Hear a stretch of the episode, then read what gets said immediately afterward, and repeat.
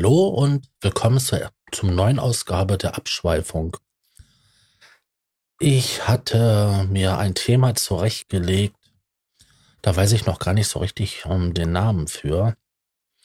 Es geht auf jeden Fall darum, dass ich mir eine Serie angeschaut habe auf ähm, Prime und ähm, die hatte ich schon mal vor ein paar Jahren, also das muss so irgendwie so um 2000 2006, 2007 gewesen sein. Und das ist Deutschland 83. Und da habe ich mir dann jetzt das nochmal angeschaut. Und dann 86, die zweite Staffel. Und die ähm, letzte Staffel, die hieß 89. Ja. Also ich habe mir die drei Staffeln reingezogen. Und dabei ist mir aufgefallen, Junge, diese Ereignisse, diese ähm, Zeitgeschehen, die da immer wieder mitverflochten werden, die hast du selber miterlebt. Ähm, quasi, wie das so 83 losging, da war ja dieses Wettrüsten ein großes Thema gewesen. Und da kann ich mich noch dran erinnern, da muss ich, ich war sechs Jahre alt. Und da hat man in den Nachrichten immer nur gehört, Pershing 1A-Raketen, äh, nukleare Aufrüstung und ähm, Doppelbeschluss. Ähm, Komischerweise ist irgendwie bei mir im Kopf hängen geblieben. Ähm, Doppelkopfbeschluss. Aber ich habe es nochmal nachgeschaut, es war der Doppelbeschluss.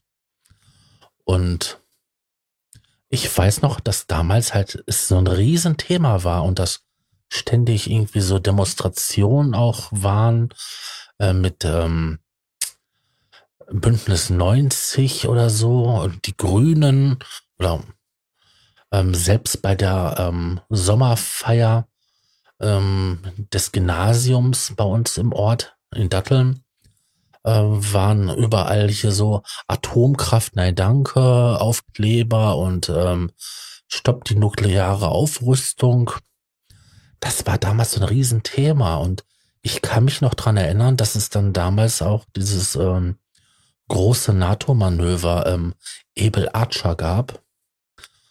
Und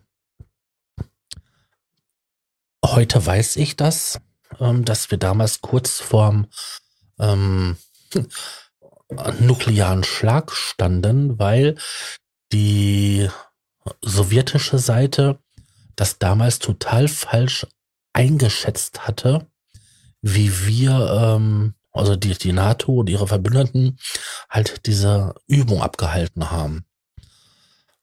Ja. Und dabei ist mir quasi so richtig so bewusst geworden, dass ich ja das Ende des Kalten Krieges miterlebt habe. Also wie dann halt 89 die Mauer gefallen ist. Und dass ich heute quasi, 30 Jahre später, ähm, über 30 Jahre später, ähm, mitkriege, wie höchstwahrscheinlich ähm, der, die Wiedergeburt des Kalten Krieges ähm, ja, im, in vollen Zügen ist. Und da habe ich wirklich so mir überlegt und innegehalten und mir gedacht, heftig, das ist wirklich heftig. Und jetzt kann man sagen, ja, was, was labert der junge Mann dort? Ich bin 45 Jahre alt und habe halt dementsprechend halt um, ähm, schon viel miterlebt. Ja, in der Serie, um halt wieder auf den Ausgangspunkt zurückzukommen, ähm, war halt in der ersten Staffel halt ähm, diese gesamte Spionage ähm, des äh, der ehemaligen DDR ähm, ein großes Thema und dann halt ähm, dieses geplante Manöver ähm, halt großes Thema. Dann halt auch, dass halt ähm, damals den, wie hieß denn der Bundeskanzler damals, dessen Vertrauter war ja auch ein ähm, Spion, der für das Ministerium für Staatssicherheit spioniert hat. Den hatte man ja direkt bei ähm, war das Schmidt? Ach, keine Ahnung. Vor die Nase gesetzt und ähm, darauf ist ja auch die Regierung so ziemlich gestolpert. Und das habe ich alles miterlebt. Und dann 86, 86, das Unglück ähm, von Tschernobyl, wie wir dann wochenlang nicht auf dem Schulhof ähm, spielen durften, wegen den ähm, radioaktiven Niederschlag. Und das war auch Thema gewesen dort und auch diese Vertuschung, dass man das ähm, halt nicht ähm, an die Presse gegangen hat, sondern dass quasi eins, ich weiß gar nicht, war das jetzt Finnland oder war das Schweden, da Wissenschaftler ähm, herausgefunden haben, weil die natürliche Radioaktivität auf einmal wesentlich erhöht war und die Wolke kam wohl halt ähm, aus Richtung Ukraine, ähm, aus Richtung Tschernobyl. ja, und später, ich meine, ähm, kam das ja auch bei uns irgendwie an. Ich weiß noch, dass wir als Kinder halt ähm, keine Milchprodukte mehr zu uns nehmen durften. Ähm, Salat, der im Garten gewachsen war, war auf einmal tabu. Ähm, Pilze. Ich meine, heutzutage sind ja in manchen Teilen von Deutschland immer noch Pilze äh, belastet mit Celsium, was damals entstanden ist. Ich meine, das Zeug hat ja eine ewig lange ähm, Halbwertzeit. Und das findet man heutzutage noch in deutschen Wäldern im Boden, weil es da ähm, einfach nicht ähm, verschwindet. Das ist so heftig gewesen. Ich kann mich auch noch dran erinnern, weil das auch ein großes Thema ist in der ähm, Staffel, ähm, dass es zu dem Zeitpunkt ja auch diese Waffengeschäfte ähm, gab und mit ähm, Südafrika und ähm, dass dort halt, äh, das kam ja später raus, ähm, so viele Spione waren ähm, aus dem Ostblock und auch, auch, auch aus dem Westen. Aber dass dort halt mit der ähm, Anti-Apartheid-Bewegung und halt den ähm, Extremen dort, die halt für die Apartheid standen, solche Geschäfte gemacht wurden und halt, dass es da ja auch terroristische Anschläge gab. Da kann ich mich, das ist unglaublich dass ich das so miterlebt habe und mich da wirklich noch so klar daran erinnern kann. Da soll mir mal einer sagen, dass ein Kind mit sechs oder halt auch mit, ähm, ähm, mit acht Jahren, mit, mit neun Jahren sich nicht an sowas erinnern kann. Ich habe das, das ist wirklich so, so, so klar im Kopf, auch der Anschlag, den es ähm, in der Diskothek, ich glaube Paradies hieß die, wo viele ähm, US-Soldaten ähm, verletzt wurden dass das auch Tage, Wochen lang Riesenthema in den Nachrichten war. Jetzt kann man sagen, okay, was hat halt so, so Kind halt Nachrichten zu schauen? Ich fand das schon immer wichtig, ähm, das mitzubekommen. Also für mich war immer eins der größten Sachen sonntags Weltspiegel zu schauen, um einfach mal zu wissen, so, um was ist auf der Welt zurzeit so Ding. Ne? Wie läuft es so? Was gibt's so für Themen auf der Welt? Das war mir mit sechs schon wichtig und das war mir mit neun wesentlich wichtiger. Ja, deswegen kann ich mir doch gut dran erinnern. Ich weiß noch diese verstörenden Bilder von dieser total zerstörten Diskothek in Berlin am Kudamm. Ja, und in der letzten Staffel geht es halt um den Fall der Mauer. Und da kann ich nur sagen, ähm, dass, da kann ich mich noch besser dran erinnern, weil ich habe zu dem Zeitpunkt aber fangen fang wir ein bisschen eher an. Ähm, davor gab es ja die Ereignisse, dass die Leute ja über, ähm, war das Tschechien gewesen? Tschechoslowakei? Ich glaube Tschechoslowakei. Sind die ja im Urlaub und konnten die über die äh, Grenze ähm, fliehen. Und manche haben sich ja auch in der Botschaft versteckt. In der deutschen Botschaft, also von der BRD. Und ich weiß noch, in den Sommerferien habe ich da so gesessen und mir auch dann die Nachrichten so auf Deutsch angeschaut. Wir waren zu zehn Zeitpunkt ja im Sommerurlaub in, in den Niederlanden. Und da habe ich das so verfolgt und habe ich mir so gedacht gehabt, wenn jetzt alle jungen Leute dort abhauen, dann sitzen ja nur noch die alten, knallharten, ähm, ja, SED-Bonzen dort. Und ähm, dann funktioniert das Land ja nicht mehr, weil ja keiner mehr da ist zum Arbeiten und keiner steuern und so weiter und so fort. Und da habe ich mir das vorgestellt, wie dann dieses riesige Land total entvölkert und ist und die da einsam sitzen. Man muss dazu sagen, ähm, meine Familie väterlicherseits ist während des Zweiten Weltkrieges nach äh, Werdigerode ähm, ja evakuiert worden, weil die mitten im Herne ähm, ausgebombt waren. Die haben da in der Nähe von der Zeche eine, ja heute würde man sagen, Spedition gehabt. Also mein Opa hatte ähm, ein kleines Unternehmen, der hat halt Waren von A nach B mit den LKWs gebracht, die ja im Laufe des ähm, Zweiten Weltkriegs dann ja auch konfisziert wurden, um halt ähm, wichtige Güter zu, zu befördern. Auf jeden Fall sind die halt dahin evakuiert worden und so ist halt ähm, ein großer Teil der väterlichen Familie halt nach Werdigerode gekommen. Und ähm, die sind dann auch, ein Teil ist auch dort geblieben, nachdem dann halt ähm, sich die DDR gebildet hatte. Aber mein Opa mit seiner äh, Frau, der Oma, der ähm, jüngeren Schwester oder der älteren Schwester von meinem Vater, sind ähm, dann irgendwann mal dort abgehauen und mussten sich noch quasi an sowjetischen Soldaten vorbei ähm, schleusen. Und mein Vater war dann noch ein Säugling. Und ähm, jetzt kommt ein lustiger Fun Fact. Mein Vater ist der einzigste Flüchtling in der Familie, weil er in Werdigerode zu einer Zeit geboren ist, das war 1950, wo es ja schon irgendwie so diese, die DDR ja schon irgendwie so gab. Halt noch nicht ganz offiziell, aber schon so inoffiziell. Und der hatte immer Probleme gehabt, weil er ist, ähm, der hat jahrelang äh, Fernverkehr gefahren und auch ähm, über die Transitstrecke von, ähm, von Westdeutschland nach Westberlin und musste dort natürlich immer durch die Zollkontrollen. Und er hat dann immer Probleme gekriegt mit seinem ähm, Personalausweis, weil darum steht, Geburtsort Werdigerode. Und ähm, die haben dann immer, ja, sind Sie Republikflüchtling? Und mein Vater dann immer, nein, also ähm, da gab's das noch nicht. Aber das gab immer Diskussionen. Also jedes Mal hat er da Stress gekriegt und musste sich da erklären. Ja. Oh, jetzt bin ich aber ganz gewaltig abgeschweift vom Thema. ja, ähm, was war denn noch gewesen? Ha, mein Gott, nee. Es ging ja ursprünglich um die, um den Fall der Mauer. Ähm, ich weiß das nämlich noch ganz gut, weil in den Sommerferien waren wir halt in Holland gewesen, das hatte ich ja gerade erzählt.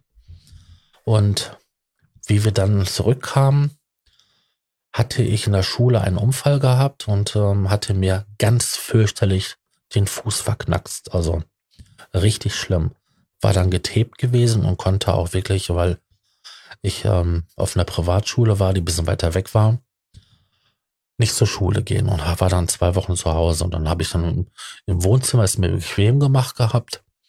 Meine Mutter ist dann nach der Arbeit nach Hause gekommen und ich hatte da gerade den Film Hachipu geschaut auf ein ZDF.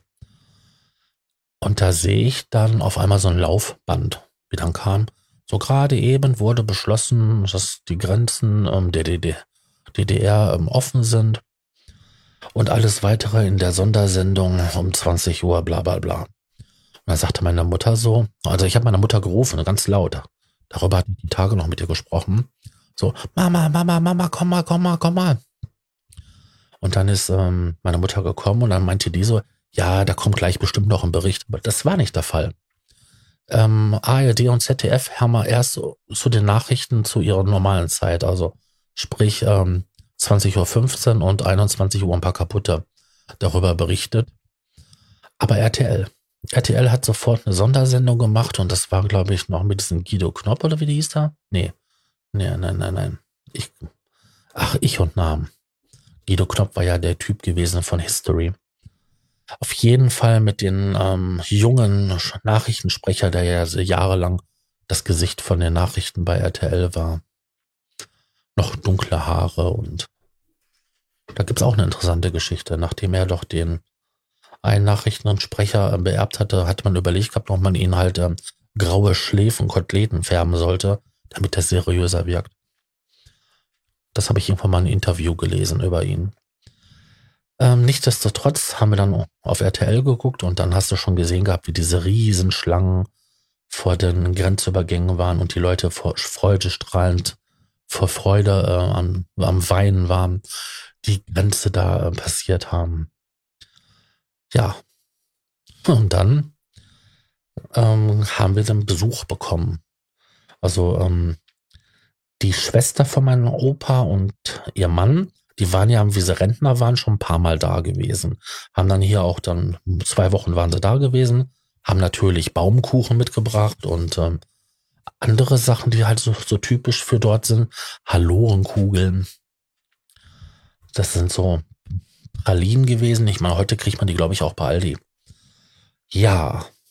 Und dann haben sie hier halt so typische Sachen mitgenommen, was man da nicht so kriegte. Erfurter Rauf, Rauffaser.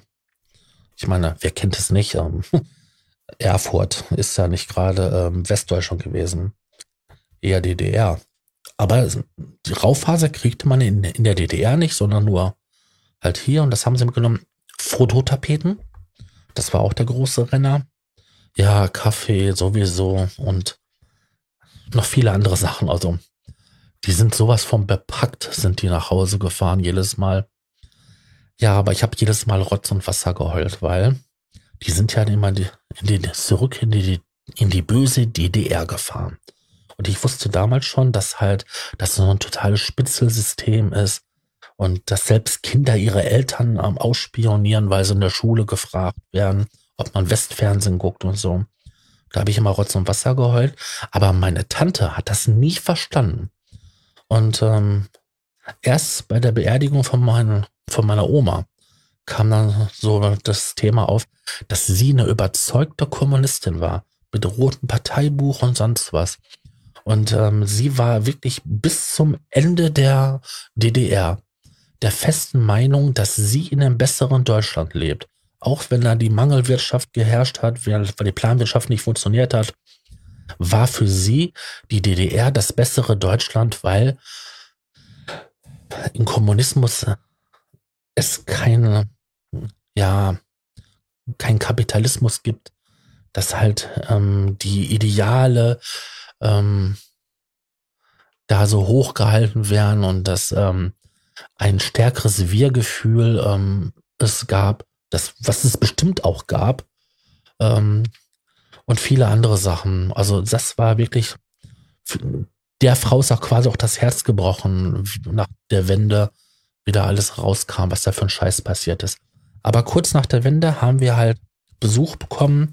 Also ähm, der Neffe von, mein, äh, von meiner Oma war da, also der Großneffe meines Vaters, mein Urgroßneffe, ähm, den Cousin, Urgroß, Cousin, war da und hat ähm, mit, mit Frau und Kind und ähm, ja, ich muss sagen, ich war stellenweise erschüttert, weil die hatten Klamotten angehabt und eine Frisur gehabt. Das hätte man bei uns in den 70ern gehabt. Also das war total 70er Jahre mäßig. Und die hatten sich dann auch halt ähm, sofort ein Westauto gekauft.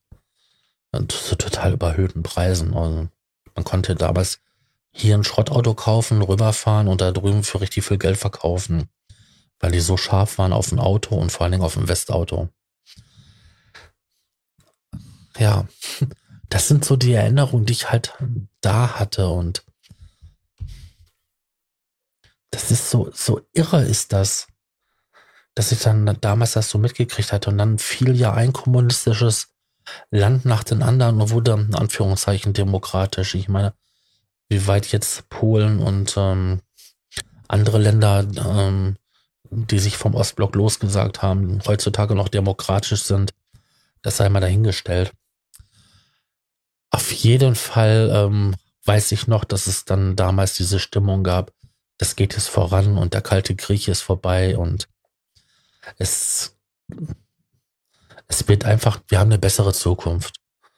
Und jetzt sehe ich halt in den Nachrichten, ja, dass so irgendwie das sich rächt, weil ähm, Gaspreise und Energiepreise so generell, ähm, dass die explodieren und zum anderen, dass die Sicherheit, in der ähm, ich mich so ja in der ich halt gelebt habe, ja auch nicht mehr so da ist.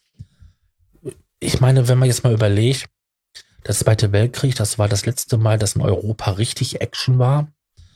Ähm, also Krieg. Und seitdem ist halt nur in, in Teilen von Europa Krieg gewesen. Also da fällt mir halt diese Sache in Ex-Jugoslawien ein. Ähm, da, da das Bosnien- und Kosovo-Ding. Dann, naja, so kriegsähnliche Zustände halt ähm, in Bastenland in Spanien oder halt auch das in Nordirland mit, mit der IAA. Ähm, das sind dann, ja gut, das schlimme Sachen und ähm, immer wieder terroristische Anschläge. Aber so wirklich, so lange gab es in Europa noch nie Frieden wie seit Ende des Zweiten Weltkriegs. Und jetzt brennt die Erde und man hat irgendwie das Gefühl, hier könnte es auflodern, da könnte es auflodern, da brennt es schon lichterloh. Ja, das macht mir natürlich auch ein bisschen Angst. Vor allem, wenn man mal so überlegt, wie 86 damals Tschernobyl hochgegangen ist und wir hier halt nichts essen durften, konnte die DDR ja auch kein Gemüse ins westdeutsche Ausland exportieren. Hat ja keiner mehr gekauft. Ähm, dass sich die Leute nicht damals gewundert haben, warum auf einmal so viel Salat und Gemüse in den Geschäften ist. Ähm, das wundert mich eigentlich, weil jeder, der Westfernsehen geguckt hat, hätte ja mitkriegen müssen, was da passiert ist und ähm, eins und eins zusammenzählen. Aber die Leute haben sich halt gefreut, dass in den Schulen und halt auf den Märkten, in den Kaufhallen überall auf einmal so viel Ware war. Dabei war das Zeug einfach hochgradig radioaktiv belastet. Ja, auch mal interessantes Experiment mit langer Laufzeit ähm, zu gucken, wie schädlich ist halt ähm, verschiedene radioaktive Isotope zu essen, ähm, die Ewigkeiten von einer Zerfallzeit haben. Ja. Ähm, ich werde auf jeden Fall in den Shownotes ein paar Links packen zu der Serie ähm, auf Amazon. Ja, und halt ein bisschen zu den ähm, NATO-Doppelbeschluss und vor allen Dingen auch zu den ähm, Pershing 1A-Raketen. Ja, das war damals echt ein Thema. Das weiß ich noch. Ich weiß noch, dass ich da als Kind rumgelaufen bin und ähm, das so normal war, dass man mit solchen Ausdrücken da sich halt ähm, beschäftigt hat. Vor allen Dingen, es gab bei uns halt, wir hatten, also bei uns in der Gegend war halt eine Kaserne mit Engländern. In Dortmund war eine Kaserne mit Amerikanern und dann gab es halt immer wieder so Übungen und dann sind Panzer durch die Gegend gefahren und haben sich dann hier und da stationiert. Und ich weiß noch, wie halt ein Panzer ähm, hinter unserem Haus auf dem Feld stand. Und da waren dann halt äh, zwei junge Amerikaner drinnen, die dann halt ähm, ein paar Tage lang da gelebt haben. Haben sich ihr Essen warm gemacht, und natürlich haben wir dann in den Büschen gesessen und haben die Jungs beobachtet. Es war hochspannend, aber ich kann mich auch noch an Situationen erinnern, wo halt ähm, Kampfjets so in Tiefflug über die Städte geflogen sind und das so einen lautigen Knall gegeben hat, dass im Schrank die Gläser gewackelt haben.